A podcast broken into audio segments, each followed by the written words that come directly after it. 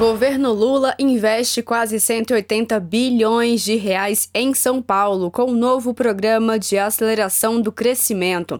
No conjunto de obras do programa estão as mais importantes para São Paulo, como a implantação do túnel Santos Guarujá, extensão da linha 2 verde do metrô Vila Prudente, Penha, Guarulhos, trem de passageiros São Paulo Campinas e moradias Minha Casa Minha Vida. Em entrevista ao jornal PT Brasil, o secretário de Comunicação Social da Câmara Federal, o deputado Gilmar Tato, do PT de São Paulo, falou da importância de se pensar na questão ambiental neste novo PAC, principalmente na área da mobilidade urbana. Porque o PAC, ele, ele, ele, ele também dialoga, dialoga com... A, não adianta você fazer obras e, e, e não pensar na questão ambiental, na questão uhum. é, de, de novas fontes é, de, de, energia e essa transição energética que ela é necessária.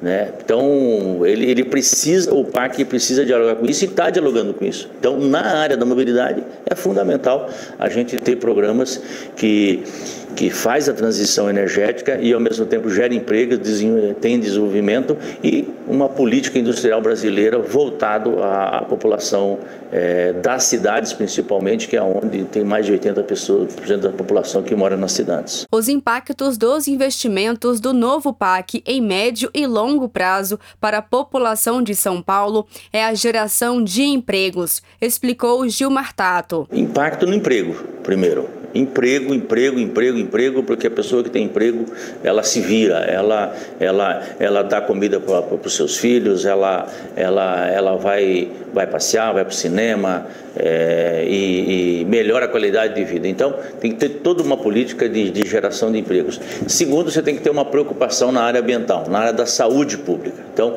você não pode ter na, na, nessa parte de investimentos do governo federal qualquer é, fábrica é, produtos que gera poluição, que, que degrada o, o, o meio ambiente, é, que não pensa nessa questão da transição energética, sair da, da, da, da, energia fóssil para uma energia limpa. Isso é fundamental. E a outra área social. Quando a gente fala de mobilidade, quando a gente fala de investimento em transportes, nós temos tanto o transporte de pessoas como o transporte de mercadorias, que é fundamental. Nós estamos falando do estado de São Paulo, um estado bastante rico, mas com muita desigualdade. O valor de quase 180 bilhões de reais no estado de São Paulo está dividido em eixos.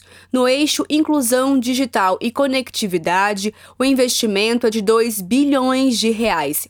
Já na saúde, quase 7 bilhões de reais.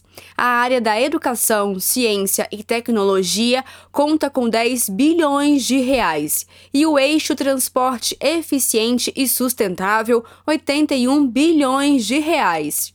No total, o governo federal investiu 1,7 trilhão de reais no novo PAC, sendo que o diferencial desse programa é a parceria com as iniciativas privadas.